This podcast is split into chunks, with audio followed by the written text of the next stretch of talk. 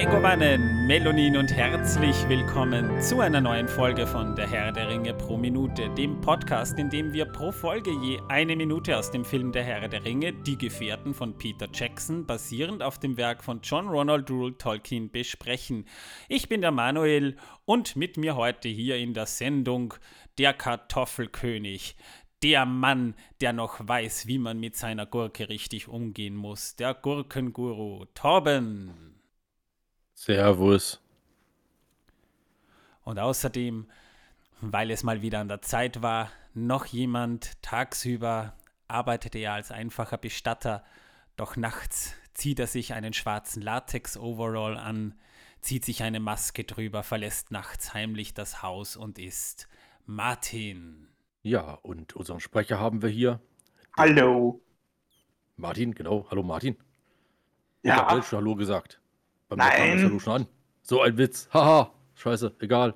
Passiert. Oh, ein äh, äh, Cent in die schlechte Wortspiel- und Schimpfwortkasse. Ups, äh, egal. Ja. Und zu meiner Linken der Meister der Mikrofone, die Stimme der Wollust, der Gehasste der Karotten, Manuel. Der Rosinenrüpel. Wobei das mit der Gurke, da müsste ich aber noch einwerfen, äh, der, der am besten mit der Gurke umgehen kann, wär, wäre wohl ich. Ja? Immerhin, ich bin ja schon Vater und ihr nicht. Ja, das. Äh, Und der war jetzt tief. Diesen Witz verstehe ich nicht. Der war zu tief. So tief kann ich nicht tauchen. Äh, Der Torben hat in den letzten Sendungen jedenfalls ziemlich viel Wissen über die Gurken ver verbreitet, außer natürlich beim Special. Ich hoffe, das habt ihr euch alle angehört. Ja, äh, kurz zu. Nein, habe ich nicht gehört. Na, du warst ja dabei. Worum ging es denn da nochmal? Naja, wir haben über verschiedene Fantasy-Welten gesprochen, was wir gerne lesen, was wir gerne spielen und so weiter. Falls ihr es nicht gehört habt, braucht ihr nur eins zurückspulen, da könnt ihr euch das Special zu Folge 75 nochmal anhören. Ach, so einfach geht das. Cool. Ja, ganz einfach. Ne? Wenn ihr Spotify oder Apple Podcasts habt, habt ihr euch ja dann wahrscheinlich irgendwann mal, aus welchen Gründen auch immer, daher verirrt. Ja, ähm, ich bin momentan nicht so gut bei Stimme. Ich bin allerdings momentan auch in Quarantäne, muss ich sagen. Ich habe mich leider gemeinsam mit meiner Frau mit der Omikron-Variante infiziert und wir dürfen momentan die Wohnung nicht verlassen, weshalb alle hier Anwesenden mir zugeschalten sind. Auch Torben, der ist nicht hier bei mir, obwohl ich ihn gerne dabei hätte. Ich hätte ihn gerne angehustet, ich hätte ihn gerne umarmt, ich hätte ihm gerne ein paar versaute Sachen um die Ohren geworfen. Ja, Ja, ja, einen Zungenkuss gegeben, ja, ich weiß, ja. Körperflüssigkeiten. Ich meine Ja, es ja nur Zungenkuss, nee, danke, du, das tut echt nicht gut. ich meine es nur gut mit ihm, ja. Nein, auf alle Fälle. Äh, Ich bin schon auf dem Weg der Besserung. Heute ist der erste Tag ohne Symptome. Es war für mich, ja, äh, genauso wie meine Frau, es war halt eher wie eine leichte Erkältung. Es hat sich halt bei mir an der, in der Stimme niedergeschlagen. Das heißt, ich äh, hatte ein paar Tage eine sehr tiefe, reibeisenartige Stimme. Ja, wir bedauern dich sehr. Ich Kommt konnte zur die ganze Sache. Zeit scha- sagen, Roadhouse. Roadhouse. Wer Family Guy kennt, weiß es. Also, ja. Sonst geht es mir eigentlich schon wieder relativ gut. Aber ich muss noch fünf Tage zu Hause bleiben. tust du dich. so leid. Naja, es ist. Dann kannst du ja gar keine Gurken essen. Doch, Corinna hat Gurken gekauft. Ah, sehr schön. Ja. Oh, äh, kommen wir gleich zum Wissen, dass die Welt versaut oder später? Wenn, bringen wir es gleich hinter uns. Gut, bringen wir es hinter uns. Wissen, Ja, dass die bitte. Welt versaut. Heute mit Gurken, wer hätte es gedacht? Ach nee. Überraschung. Doch, doch, doch, ja. Ich habe noch ein paar Gurkenteile. Also, äh, die Gurke ist sehr, sehr vielseitig. Fast so vielseitig wie Kartoffeln, aber nur fast. Man kann natürlich auch Gurkensalat aus Gurken machen, ne? Und ähnliche andere Sachen. Zum Beispiel kann man auch Gurken einfach äh, halbieren, Kerngehäuse raus und damit Hackfleisch füllen und in den Ofen schieben, mit Käse überbacken, sehr geil. Aber Gibt's das äh, wollen wir jetzt ja gar nicht machen. Denn wusstet ihr eigentlich, dass Gurken den Blutzucker senken können? Tatsächlich haben einige Studien, also nicht nur mehrere, sondern wirklich einige Studien, äh, gezeigt, dass äh, Gurken dabei helfen können, den Blutzuckerspiegel äh, Zuckerspiegel zu senken. Also zumindest bei den meisten Menschen. Und zwar die Salatgurke, um genau zu sein. Weil in der Salatgurke ein äh, dem Insulin verwandtes, äh, ja, ein dem Insulin äh, verwandtes, ähm, wie nennt man das? Äh, Enzym? Enzym ist, ja, das äh, äh, Ferment heißt. Mit F geschrieben, nicht mit V wohlgemerkt. Gibt es nicht beide. Und äh, ja, das hilft den meisten Menschen dabei, den Blutzuckerspiegel positiv zu beeinflussen. Deswegen äh, gibt es auch Studien mittlerweile mit Diabetikern, in denen die Diabetiker konzentrierte ähm, Gurken, äh, Pastillen bekommen, in denen äh, dieses Enzym äh, vorhanden ist in hoher Konzentration. Kommt daher auch das Wort fermentieren her? Äh, nein. Hätte sein können, weil da wird ja im Prinzip Zucker in Alkohol umgewandelt. Ja, nein, ähm, das ist ein bisschen was anderes. Willkommen beim übrigens beim Gesundheitspodcast für ältere Herren. Zum Herrn der Ringe Podcast geht es hier entlang. Ja, wir sind mittlerweile in einem Alter. Mir hat die Ich äh, Stadt Wien. wollte auch gerade noch etwas sagen, und zwar gibt es mittlerweile äh, humane Tierstudien. Ich möchte es extra betonen, die sind human, die Tierstudien, äh, in denen verschiedene Pflanzen äh, an äh, äh, Tieren getestet werden, inwiefern das deren Blutzuckerspiegel beeinflusst. Übrigens nur Pflanzen, die den Tieren nicht schaden, wohlgemerkt. Wie gesagt, das sind humane Studien. Und da ist Gurke bisher die Pflanze, die am meisten Effektivität hat, und zwar hauptsächlich äh, unter der Gurkenschale. Also, wenn ihr Gurken kauft, euren äh, Zuckerspiegel senken wollt, äh, dann äh, nehmt am besten Biogurken, wascht die Schale gut ab, reibt sie nicht ab, wascht sie nur gut ab und dann verzehrt die Gurke und äh, viel Spaß dabei. Und wie ich schon bei einem anderen äh, äh, Podcast, in einer anderen Folge sagte, falls ihr danach Verdauungsprobleme haben solltet, probiert es doch mal mit Dingen wie zum Beispiel Kümmel oder Paprika oder ähm, Dill auf der Gurke. Das Aber hilft bin da ich der ungemein. Einzige hier, der das Wort humane Tierstudien irgendwie pervers findet? Ähm, ja, das ist wirklich sehr lustig, weil, ja, egal. Jedenfalls äh, ist es halt so, dass die Tierstudien nicht äh, gefährlich für die Tiere sind. Und äh, mein Hund zum Beispiel frisst äh, Gurken sowieso sehr gerne. Also rohe Gurke. Die gebe ich ihm als Leckerli und der frisst die weg. Also das ist auch eine humane Tierstudie, könnte man sagen. Also Katzen fürchten sich vor Gurken. das liegt daran, dass du sie ihnen gibst. Ach so. Nein, es gibt tatsächlich auch, auch äh, YouTube-Videos, wo man Katzen gefilmt hat, wie man denen beim Essen heimlich eine Gurke hinten reingelegt hat. Und die drehen sich dann um und zucken richtig zurück. Das liegt aber daran, dass die instinktiv äh, glauben zuerst, das ist eine Schlange. Es ist eigentlich fast schon Tierquälerei, wenn man das macht. Man, man, man sollte ja auch keine ganze Gurke nehmen, sondern klein geschnittene Gurkenstücke. Meine Güte, was sind das für Leute? Denen sollte man allen auch mal eine Gurke hinten reinstecken. Äh, Ja, Ja, aber ja, wir sind hier beim Gesundheitspodcast für nette ältere Herren, weil ich habe tatsächlich von der Stadt schon für, mit meinem 40. Geburtstag einen, eine Post bekommen? bekommen. Da habe ich eine Post bekommen, wo mir im Prinzip schon nahegelegt wurde, mal einen Gesundheitscheck zu machen. Also das ist für eine Midlife-Crisis nicht gerade förderlich, wollte ich nur dazu sagen. ja, und in zehn Jahren 30. zum, bekommen. Und in zehn Jahren zum 50. Ja, kriegst du dann schon, schon Post von einem Bestattungsunternehmen. Haben Sie Ich schon Ihren Sarg Sarg aus. ausgesucht? Ja. Das geht sicher Oh dann auf, Gott. deine auf deine Kappe, Martin. Ziemlich sicher. Na, wir Das werden wir noch sehen. Gut, wechseln wir mal rüber zum Herr der Ringe Podcast. Den, äh, Da, da, dem, sind wir ja eigentlich hier. wegen dem haben die Leute ja auch eingeschalten. Das wollte ich mal dazu So. sagen. Ja? Ich dachte, wir sind hier beim Kettwiesel-Podcast. Der kommt dann nächstes Mal. Ah, okay, Entschuldigung. Ja, was haben wir in der letzten Minute besprochen? Wir haben über den äh, Schwertmeister Bob Anderson gesprochen. Und zwar, dass der eigentlich schon ziemlich viel geile Sachen gemacht hat und ziemlich viel Schwertchoreografien gemacht hat. Also, falls euch das interessiert, hört euch Folge 75 an. Und das Special, das ist natürlich nicht die reguläre Folge 75, da haben wir sogar weibliche Unterstützung bekommen. Übrigens nochmal danke an Jessica in diesem Sinne für deinen Support. Ciao. Und hi und whatever. So. Ja, aber ganz viel davon. Na, beginnen wir mal. Was passiert denn in Minute 76? Äh, wir sehen die Gefährten, wie sie vor den schwarzen Reitern fliehen. Wir hören sie im Hintergrund sogar nochmal schreien. Und Sam sagt, während Frodo sich hier so zuckt, und ich finde den Synchronsprecher katastrophal, wenn der das so macht, dieses Ich finde das total, also ich kann das nicht hören, das ist so schlecht, sorry. Das ist in der Synchronisation nicht so gut gelungen. Du hast recht, es war sehr schlecht gerade.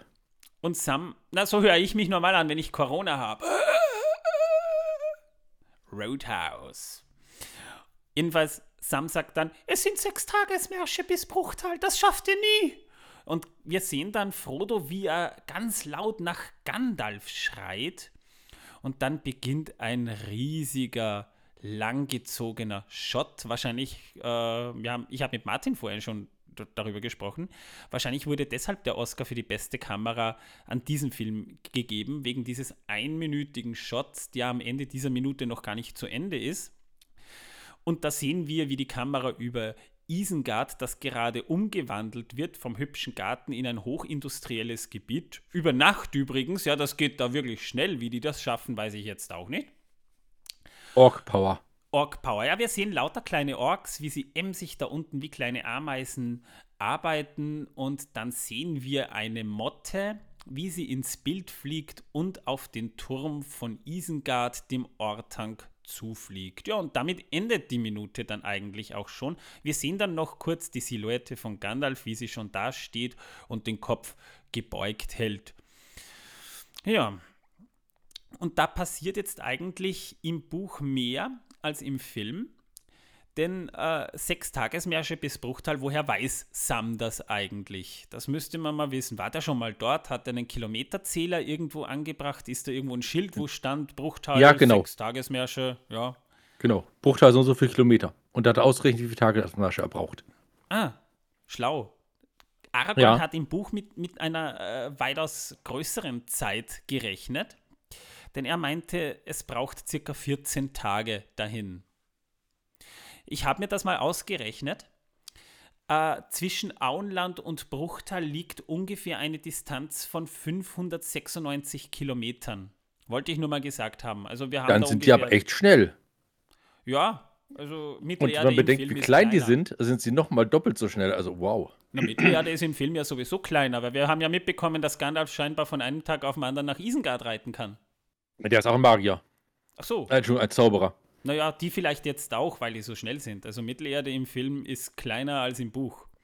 Also du meinst, weil sie jetzt äh, äh, äh, Zahnstocher bekommen haben, sind sie schneller? Tatsächlich dauerte die Reise ungefähr vom, von der Wetterspitze jetzt her, ja, nach Bruchtal 16 Tage. Das heißt, die sind wesentlich, sie sind, sie sind ein knappes Monat insgesamt von Bre nach Bruchtal unterwegs gewesen schon, ja. Wollte ich nur mal angemerkt haben. Das wird auch im Buch äh, anders beschrieben, da sind sie nicht so hektisch aufgebrochen und Frodo war dann auch etwas besser beieinander.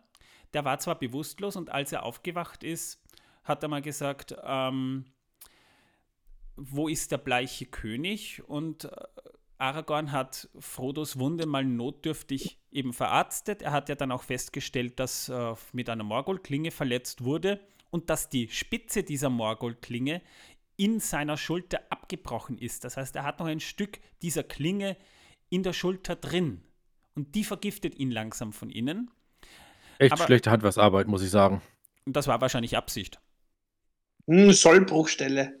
Ja, also das war wahrscheinlich sogar Absicht, so ähnlich wie, wie man es mit vergifteten Pfeilen auch ganz gerne gemacht hat. Ja, da hat man dann die Spitze etwas brüchiger gemacht, damit die, die, die Spitze, wenn sie wo eindringt, auch drin bleibt.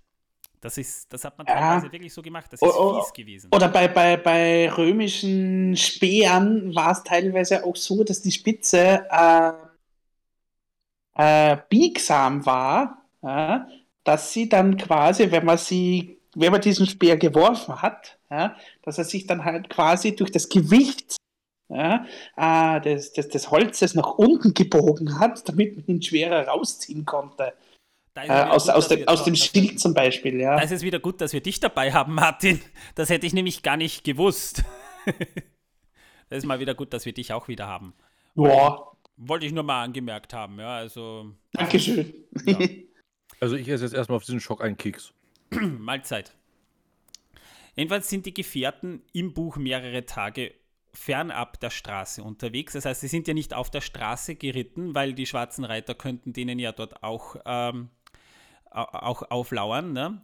Und sie kommen dann irgendwann nach ein paar Tagen, wo sie durch die einsamen Lande südlich der Straße nämlich dann weiter wanderten zum Fluss Weißquell. Und über den reden wir dann später noch. Und überqueren die letzte Brücke unbehelligt. Streicher findet dort aber einen Beryl, also einen Smaragd, den er als hinterlegtes Zeichen ansieht und mitnimmt. Tatsächlich hat ihn auch jemand mit Absicht dort hinterlegt. Äh, das war Glorfindel, der tatsächlich Ausschau nach den Gefährten gehalten hat und dort dann tatsächlich auch äh, schwarze Reiter an der Brücke vertrieben hat, aber das erfahren wir im Buch erst später. Anschließend schlittern sie wieder mehrere Tage durch Wind und Wetter und verirren sich fast, drohen dabei in die Ettentäler nach Norden abzudriften, das ist Trollland, überqueren dann jedoch einen kleinen Pass und kommen wieder in die südlichen Trollhöhen, wo sie dann weiter in Richtung Bruinenfurt wandern. Das ist also ein Teil des Kapitels Flucht zur Furt. Das wird hier natürlich im Film dann wieder ausgeblendet, denn da ist ja Mittelerde wesentlich kleiner und das passiert alles in einer Nacht. Äh, Fans der siebten und achten Staffel Game of Thrones äh, bekommen jetzt ein ganz starkes Déjà-vu. Ja, na, oder nicht mal unbedingt Fans, aber ja. Äh, alle, alle, die die Staffeln gesehen haben, ja. Was ist der Fluss Weißquell eigentlich? Der wird im elbischen Mithethel genannt. Das ist ein Fluss im Nordosten von Eriador. Der entspringt, der entspringt oben im Norden in den Ettenöden und durchquert dann die Lande in einem langen Bogen nach Südwesten. Im Weißquelltal welches von Weiden bestanden ist. Und nach circa 200 Meilen überspannt die letzte Brücke den Fluss, den sie eben über diese Brücke dann auch überqueren, über die große Oststraße. Dann weitere 120 Meilen flussabwärts mündet der äh, Bruinen dann, also der, die Grauflut in den Mithethel. Das Gebiet zwischen diesen beiden Flüssen und der Oststraße wird der Winkel genannt. Nach weiteren 130 Meilen durchströmt der Fluss dann das Sumpfgebiet von Nin in Elf, Elif, welches das Mündungsgebiet des Glanduin ist. Ja, das müsst ihr jetzt nicht unbedingt kennen, da könnt ihr euch dann die Karten von Tolkien ab ansehen. Und ab dem Zusammenfluss wird der Strom dann Gwathlo oder Grauflut genannt. Dieser mündet dann ins Meer. Die Länge des Flusses von der Quelle des Miseithel bis zur Mündung des Gwalthor beträgt ca. 689 Meilen. Ich messe das aber jetzt nicht für euch. Es ist ziemlich viel. Ein paar Fakten noch zum Weißquell. Um das Jahr 1150 des dritten Zeitalters kamen die Fallbeute der Hobbits über das Nebelgebirge diesen Fluss entlang hinunter nach Eriador. Dort haben sie sich dann langsam dort angesiedelt.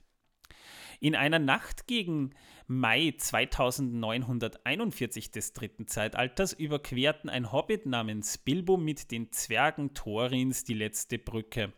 Der Fluss war stark angeschwollen, das wird sogar so beschrieben im Buch Der Hobbit, und äh, vom Regen, der die Berge herunterkam, und in derselben Nacht begegneten sie dann den drei Trollen Bert, Tom und Bill. Im Oktober 3018 des dritten Zeitalters, also ein paar Tage vor diesen Ereignissen, wanderte Gandalf den Weißquell hinauf, nachdem er von den Nazgul auf der Wetterspitze angegriffen wurde. Er überquerte ihn schließlich und erreichte Bruchtal vom Norden her. Am 11. Oktober 3018 des dritten Zeitalters, einige Tage nachdem also quasi Frodo angegriffen wurde, vertrieb Glorfindel drei der Nazgul von der letzten Brücke und hinterließ diesen besagten grünen Stein, den Beryl, als Zeichen. Zwei Tage später, am 13. Oktober, findet Streicher den Stein und geleitet die Hobbits sicher über den Fluss. Das elbische Wort Mithethel setzt sich aus den Worten Myth für Grau und Aethel für Quelle zusammen, weshalb die Übersetzung Weißquell im Deutschen eigentlich irreführend ist. Weshalb das natürlich dann auch äh, durch die deutsche Übersetzung Weißquell äh, der Zusammenhang etwas darunter leidet. Aber ja, das ist nur so ein bisschen Information. Die letzte Brücke das ist dann nämlich wieder ein interessantes Bauwerk, das die Gefährten da überqueren. Das war vermutlich eine von den Dunedain des Nordens errichtete Brücke. Während der Kriege zwischen Angmar und Arthedain war sie in der Hand der Bergmenschen von Rudaur, die auf der Seite des Hexenkönigs kämpften und in der Nähe ihre Festungen erbaut hatten. Das heißt, die Hobbits von Bruchtal, die kamen da gar nicht unbedingt so einfach dann rüber über die Brücke.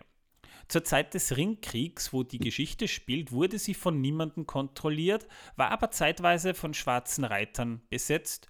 Glorfindel, das habe ich ja eben auch schon erzählt, hinterließ die letzte Brücke mehrfach, um die Spuren von Aragorn, Frodo, Sam, Mary und Pippin ausfindig zu machen, hat dann aber noch keine Zeichen gefunden, die waren ja noch nicht da. Ja, und hinter dieser weißen Brücke liegen die Trollhöhen. Das sind die bewaldeten Hügel westlich von Bruchtal, zwischen den beiden Flüssen Weißquell und Lautwasser. Sie bestehen größtenteils aus Laubbäumen, vor allem Buchen.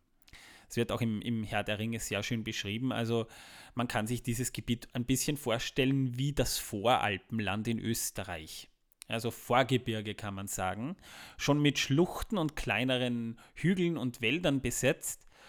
Ab und zu eben diese Wälder. Nee. Ah, sexy. diese Wälder Ihr seid waren, merkwürdig. Da darf ich mal ausreden. Danke. Nein. diese Wälder, die waren berüchtigt wegen den dort hausenden Trollen. Die drei bekanntesten kennen Hobbit-Fans. Das waren Bill Huggins, Bert und Tom. Jene drei überraschten Bilbo und die Zwerge bei ihrer Wanderung zum Erebor. In der Nähe der letzten Brücke lagen noch einige menschliche Dörfer, die von den drei Steintrollen damals verwüstet und deren Bewohner und Schaf Schafherden von ihnen vertrieben oder gefressen worden waren. Ja, also die Szene kennen wir auch aus dem Hobbit. Ähm, Aber ich finde es immer noch so schön, dass Bilbo Bill versteinert hat. Wieso? Naja, Bilbo hat Bill versteinert. Im Grunde genommen. Naja, eigentlich war es Gandalf, aber. Ähm, Na, eigentlich war es die Sonne. Ja, gut, wenn man es ganz streng nehmen will, hat natürlich die Sonne Schuld, ja. Ja. Ja, also das sieht man im Film alles nicht, aber das ist schöne Information über die Gegend, in der das Ganze momentan spielt. Und dann haben wir ja diesen riesigen langen Shot. Im Buch ist natürlich äh, das Ganze ein bisschen anders. Saruman hat Isengard ja nicht über Nacht in ein hochindustrielles Gelände umgebaut. Das ging ja eigentlich über 50 Jahre. Aber wie kann das sein, dass das ein Saruman innerhalb einer Nacht schafft? Ich meine, das passiert ja zwischen, das ist ja gerade das Lustige. Ne? Wir haben ja gesehen, wie er gerade noch damit anfängt. Dazwischen wird, werden die Gefährten auf der Wetterspitze angegriffen und ein paar Minuten später ist das Ganze schon hochindustrialisiert. Das äh, ja, der ja. ist halt ein Zauberer, der kann das. Da bräuchte er aber dann keine Orks dafür. Na, der hat den Orks halt super Kräfte und super Geschwindigkeit verliehen. Und jeder Ork hat so einen, so einen Blitz vorne drauf gehabt und nannte sich dann Flash. Für die Zeit. Ach so, na das macht ja dann einmal überhaupt keinen Sinn. Da hast du völlig recht. Aber ich wollte nur eine äh, Erklärung finden, die noch blöder ist als die Damit offizielle. du auch mal was sagen kannst. So, so Nein, quasi. ich wollte nur eine blöde Erklärung finden als die offizielle. Äh, es gibt keine offizielle Erklärung. Im Film passiert das wirklich alles über Nacht. Das ist, ja. also, das ist halt schon befremdlich. Man darf den Film, auch wenn wir ja den Film lieben, man darf das auch mal kritisieren. Und das ist schon ein bisschen fragwürdig. Also, im Ernst. Und du sagst immer, wir lieben den Film, aber es ist nicht wahr. Ich schaue ihn sehr gerne, aber ich liebe ihn nicht. Oh, ich liebe ihn. Nein. Ich, ich liebe meinen Hund. von dem Film. Aber den Film nicht. Ich liebe, ich, es gibt keinen Film, den ich liebe. Ich liebe nur meinen Hundi und meine Freundin. Gut, ja, äh, ja, gut, gerettet, gut gerettet noch. Ja. Gerade so geschafft, gerade so die Kurve bekommen. Das war knapp. Das war sehr knapp. Äh, oh, aber ja. Filme liebe ich nicht. Dass das, das irgendwie, ich weiß nicht, materielle Dinge kann ich nicht lieben. Ich kann sie mögen, sehr mögen, aber lieben? Nein. Ich, ich liebe den nostalgischen Wert, den ich damit verbinde. Das darf ich meiner Frau nicht sagen, denn da fühlt sie sich dann wahrscheinlich alt. Äh, wie hat da eine gewisse äh, englische Romanautorin, eine sehr bekannte, geschrieben? Ja? Die war nämlich mit einem Archäologen verheiratet. Ja? Ähm, ich weiß jetzt nicht, ob es wirklich genau richtig ist, aber sie hat halt gemeint, ja, äh, es ist gut, wenn man mit einem Archäologen verheiratet ist, ja, weil je älter man wird, desto interessanter wird man für ihn. Ja, äh, und das war eine gewisse Agatha Christie, die das gesagt hat. Schlaue Frau. Ja. Jedenfalls der Shot, den wir da im Film sehen, das ist ja einer von Peter Jackson Lieblingsszenen überhaupt, ja, und der dauert ja auch über eine Minute und das ist wirklich Kunst, die auch heute noch verdammt gut aussieht und wenn man mal weiß, wie, wie die das gemacht haben, wird es noch beeindruckender.